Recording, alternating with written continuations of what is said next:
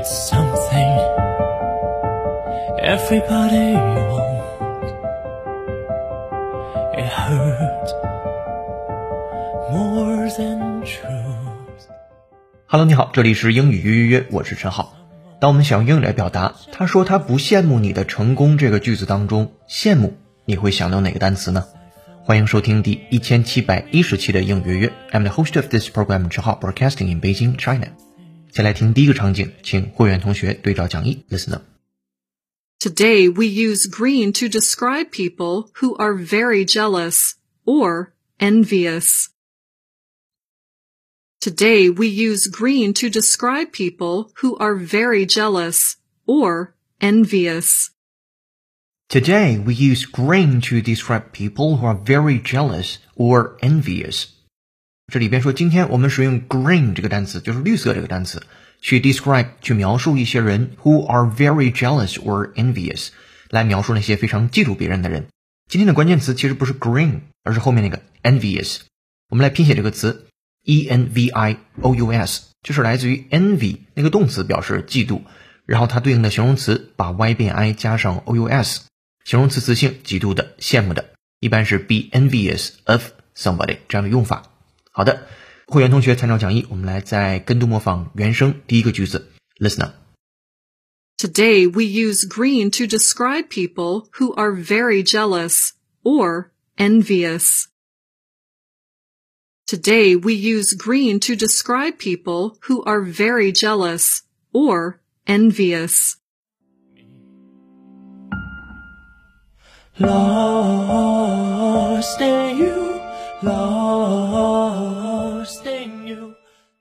好的，场景一结束，来进入场景二。 I was watching the marathon runners on TV and I was so envious, she says. I was watching the marathon runners on TV and I was so envious, she says. I was watching the marathon runners on TV and I was so envious, she says. 这是来自于 Time 这个媒体当中的一个句子。I was watching the marathon runners. 我正在看马拉松的那些跑步选手 on TV, and I was so envious. 我非常的羡慕他们。She says 啊，她说道。好的，跟读模仿 two times。 I was watching the marathon runners on TV and I was so envious, she says. I was watching the marathon runners on TV and I was so envious, she says. Dancing through the night. If you say you love me and promise never say. Alright，场景二结束，来进入场景三。Attention please。 But I've been envious of your recent success. But I've been envious of your recent success. But I've been envious of your recent success。这其实是来自于《生活大爆炸》当中的一个台词。But I have been envious of your recent success。我近来对你的成就啊非常眼红。好的，这个句子也不难。会员同学对照讲义跟读模仿 two times。 But I've been envious of your recent success. But I've been envious of your recent success. OK，三个场景结束之后，我们回顾 envious 这个单词，首先是如何拼写 e n v i o u s，接下来词性，形容词嫉妒的、羡慕的用法 be envious of somebody。希望你早日可以把这个单词灵活的听进来、读明白，以及灵活的用出来。好，下面进入下一部分 today's idiom。lost in you. If you say you want me, we'll be dancing through the night. If you say you love me and promise never say your goodbye. 本节课背景音乐是由 Word One 演唱的歌曲《Lost in You》，感谢听友钟老师的推荐。 如果你想获得和音乐课程同步的会员版讲义，并利用音乐小程序完成本节课内容的口语纠音及深度学习，搜索并关注微信公众号“英语约约约”，约是孔子约的约，点击屏幕下方成为会员按钮，按提示操作就可以了。一杯咖啡的价格，整个世界的精彩。跟读原声学英文，精读新闻聊世界。这里是你的第一千七百一十期的英约约，做一件有价值的事儿，一直做，等待时间的回报。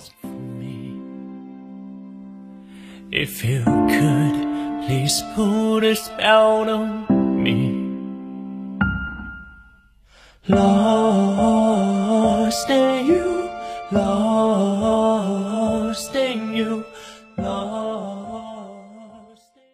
Today's idiom 今日习惯用语，摇摆不定的选民，swing voter。swing 是摇摆那个单词，s w i n g voter v o t e r 来自于动词选举，后面加字母 r 表示选民的意思。那尤其是在西方的一些国家，他们对应的政治选举制度当中就会出现这种摇摆不定的选民 swing voter。我们来看这个短语是如何使用的，放在一个场景里边。研究政治的专家说，密歇根州的选举双方势均力敌，很难预测谁会当选。那些摇摆不定的选民是决定谁获胜的关键。我们不知道他们现在在想什么。好，首先第一句是研究政治的专家说，密歇根州的选举双方势均力敌，很难预测谁会当选。研究政治的专家叫 the political experts，说 say，后面加一个从句 that election in the state of Michigan is too close to predict。这里边用了一个非常棒的点叫突突句型，太怎么怎么样，以至于不能怎么怎么样，可能是双方的。得票非常的接近，太接近了，以至于不能去预测了。Too close to predict。好，后面说那些摇摆不定的选民是决定谁获胜的关键。我们不知道他们现在在想什么。下面用的句型基本上和强调句是一样的句式结构，叫做 It's the swing voters，正是这些摇摆不定的选民。Who will decide who wins there？And we don't know what they are thinking。好，下面有请 native speaker David 完整演绎。Welcome David。The political experts say that the election in the state of Michigan is too close to predict. It's the swing voters who will decide who wins there, and we don't know what they're thinking. If you say you love me and promise never say our goodbyes, you are someone. Alright, thank you, David. 如果你也想说的地道，推荐使用音乐会员专属小程序完成刚才这个段落的跟读模仿、纠音、打分练习。下面进入最后一部分，解构长难句。这个句子来自于考研考试。 So when the premiers gathered in Niagara Falls to assemble their usual complaint list, they should also get cracking about something in their jurisdiction that would help their budgets and patients. If you could, please put a spell on me. 好的，对于这个句子的详细音频讲解和整节课程的讲义已经发到会员手中了。我们来复盘上节课的造句作业，关键词是 external，e x t e r n a l，外部的、外在的。那上节课的句子说，女性往往把她们的成功归因于外因。那这个句子可以说，Women tend to attribute their success to external causes。好，你可以在讲义当中看到这个句子。下面我们来留本节课的造句作业。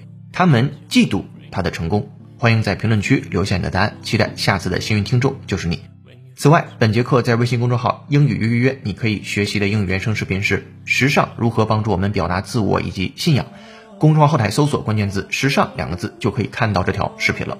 这里是你的移动英语私房课第一千七百一十期的英约约。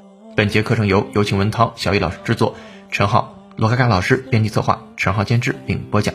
本节课程就到这儿了，恭喜你又进步了。如果你喜欢英语内容，欢迎分享给周围的小伙伴。如果你想深度学习，欢迎成为英语会员。下节课见，拜。